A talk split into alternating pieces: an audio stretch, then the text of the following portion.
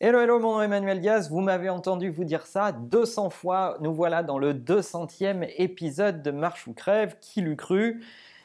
200 fois de, qui ont été des occasions de se réunir, de parler des tendances technologiques, de ce monde qui se transforme, qui se transforme vite. L'occasion de revenir sur tout ce qu'on s'est dit. Pour rentrer dans le vif du sujet, j'aimerais vous remercier parce que Marche ou Crève, ça a été euh, une, euh, une, sacrée aventure depuis le début. On est parti de zéro abonné dans YouTube. Un beau matin, je considère que ça fait déjà pas mal d'années que je fais ce boulot et qu'il est important de discuter avec vous de ce qui se passe dans ce secteur, de ce que j'ai pu apprendre, euh, de ce que mes équipes constatent tous les jours sur le marché et à un moment, on a envie de partager tout ça avec le plus grand nombre. Et c'est ça, Marche ou Crève. C'est euh, avant tout des débats et des points de vue partagés ou pas euh, sur YouTube, un contenu B2B qui n'est normalement pas euh, le roi sur YouTube. C'est pas, pas là où on trouve le plus de contenu B2B. Mais c'est un vrai kiff de vous retrouver chaque semaine et on va continuer à faire grandir cette communauté des gens qui ont envie de marcher. Avec l'équipe, on a regardé ce qu'on s'est raconté ensemble pendant ces 200 épisodes et les thématiques qu'on a le plus abordées. C'est l'occasion pour moi de revenir sur ces quatre grands thèmes et de les décortiquer pour savoir si on a eu tort, on a eu raison, on s'est planté. Bref, qu'est-ce que je vous ai raconté? Première thématique, il n'y a pas d'expérience client sans expérience employée. Vous m'avez entendu vous dire ça hyper souvent dans plein d'épisodes parce que dès qu'on parle de transformation digitale, je suis toujours en train d'adosser les initiatives clients aux initiatives internes, qui sont deux mondes qui doivent travailler ensemble si on veut avoir un véritable impact. Alors, est-ce que c'est euh, un élément réel ou pas j'aurais tendance à dire que c'est un demi-succès. Oui, la prédiction est bonne. Oui, on voit de plus en plus de gens parler d'expérience employée. On voit de plus en plus de gens nommer euh, des responsables de l'expérience employée. On en parlait encore dans un épisode récent. Mais on ne peut pas dire que ça soit une grande priorité. J'entends encore plein de fois dans des briefs clients, oui, l'expérience employée c'est important, mais on va commencer par faire tel ou tel ou tel projet client.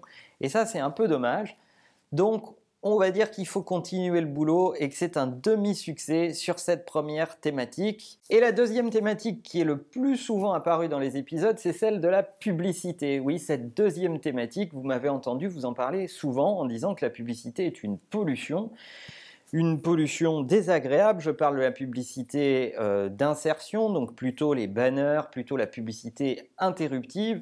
Et vous m'avez euh, entendu vous dire euh, que les publicitaires étaient de plus en plus déconnectés de leur époque, à ne pas comprendre pourquoi on ne voulait pas que nos surfs sur le web soient interrompus sans arrêt avec des films aussi magnifiques soient-ils. Bah voilà, ça nous fait chier quoi. En gros, on n'est pas là pour ça. Et sur le mobile, encore moins.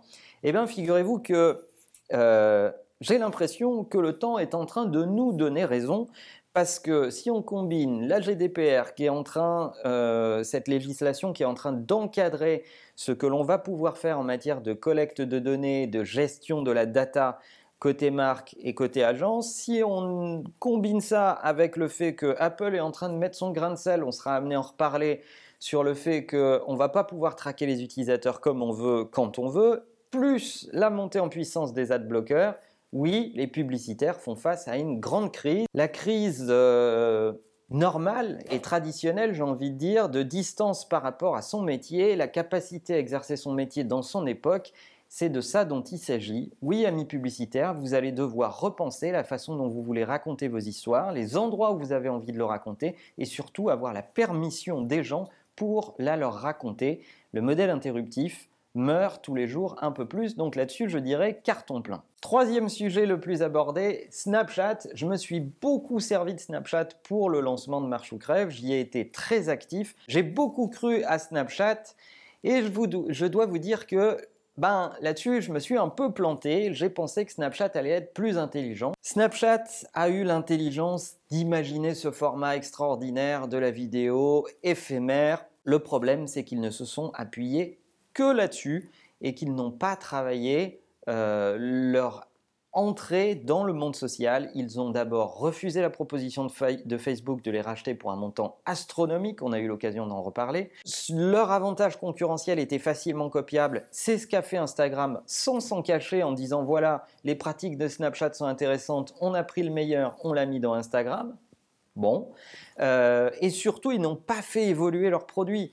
Ce qui a été un avantage pour eux, cette ergonomie très spécifique et l'appréhension du produit qui était complexe, qui a permis de laisser les vieux hors du produit et de se créer une communauté de jeunes hyper addicts au début, ce qui était donc un avantage est devenu un inconvénient au fur et à mesure où Snapchat essayait de grossir parce que les jeunes étaient là et tous les gens autour, les middle age et les plus vieux, n'arrivaient pas à comprendre le produit et ils ne l'ont pas fait évoluer pour le rendre plus accessible et ils n'ont pas travaillé sur l'usage et l'expérience autour de leur produit. J'ai dû abandonner Snapchat, je suis de plus en plus sur Instagram.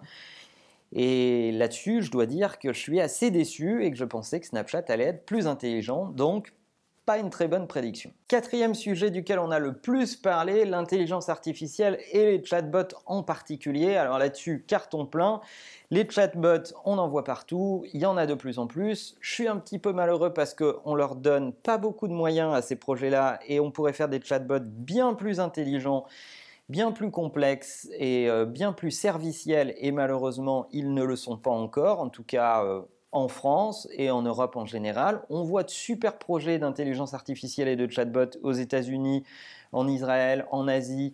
On voit des choses bien plus évoluées que ce qu'on fait, mais l'intelligence artificielle et les chatbots sont au cœur du débat. On les voit d'ailleurs dans les grands médias. On voit des penseurs écrire des bouquins sur euh, l'intelligence artificielle et l'avenir du travail. Je pense à Nicolas Bouzou qui parle euh, de la persistance du travail malgré l'évolution de l'intelligence artificielle et des robots. Je pense à, Laurent Alexandre euh, qui parle de l'intelligence biologique versus l'intelligence artificielle et qui nous donne des choses vachement intéressantes à réfléchir à ce sujet-là. On vous mettra les liens de leurs bouquins dans la description de cette vidéo si vous n'avez pas lu ces livres, allez les lire de toute urgence. Bref, là-dessus, je pense que c'est un vrai trend qui est encore sous-utilisé et sur lequel on a eu l'occasion de beaucoup échanger et qui peut être un véritable avantage concurrentiel pour vos business. On ne s'est pas trompé. Voilà, bien sûr, il est très difficile de résumer 200 épisodes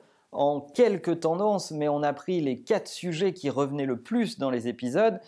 Je serais curieux de savoir ce que vous en pensez dans les commentaires et en tout cas, sachez que perso, j'adore partager avec vous euh, cette discussion hebdomadaire sur les tendances du moment et avoir vos réactions sur ce que je peux vous raconter dans votre YouTube. J'espère que ça vous intéresse et j'espère que ça vous fait un peu marrer de temps en temps. En attendant, vous le savez, n'oubliez pas que la meilleure façon de marcher, c'est de vous abonner. À bientôt.